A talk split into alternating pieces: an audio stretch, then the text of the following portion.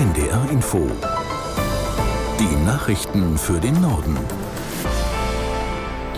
Um 19.30 Uhr mit Michael Hafke. In der Ukraine hat Präsident Zelensky die Armeespitze ausgewechselt. Der bisherige Oberbefehlshaber der Streitkräfte Saluschny wurde abgesetzt. Aus der NDR Nachrichtenredaktion Jonas Valentin Weber. Seit Wochen gab es einen Machtkampf zwischen Zelensky und Saluschny.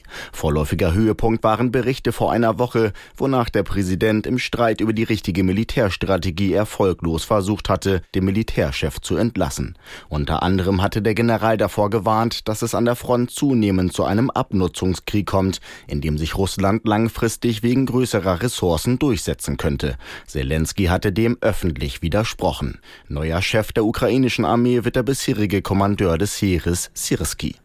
Die Fregatte Hessen ist zu einem Militäreinsatz der EU im Roten Meer ausgelaufen. Das Schiff der deutschen Marine soll dort Handelsschiffe gegen Angriffe der jemenitischen Houthi-Miliz schützen.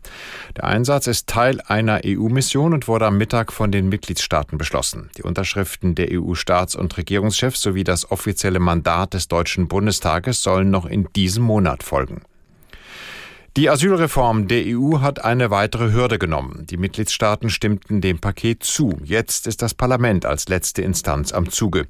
Die Reform sieht vor, die Regeln gegen illegale Einwanderung deutlich zu verschärfen. Asylverfahren sollen möglichst an den Außengrenzen durchgeführt werden.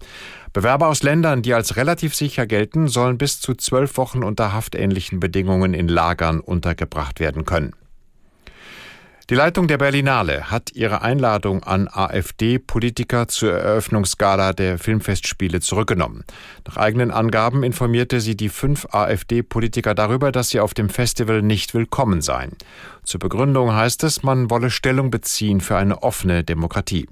Rund 200 Film- und Kulturschaffende hatten in einem offenen Brief gegen die Einladung protestiert.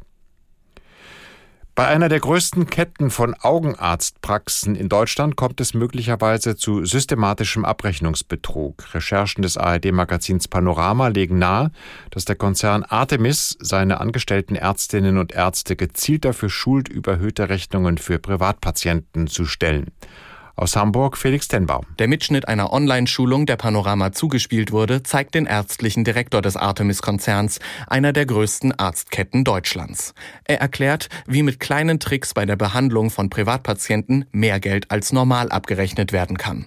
So soll etwa jede OP eines grauen Stars als besonders aufwendig dargestellt werden. Außerdem sollen medizinisch nicht zwingend nötige Untersuchungen in Rechnung gestellt werden. Fachjuristen bewerten das als möglichen Abrechnungsbetrug.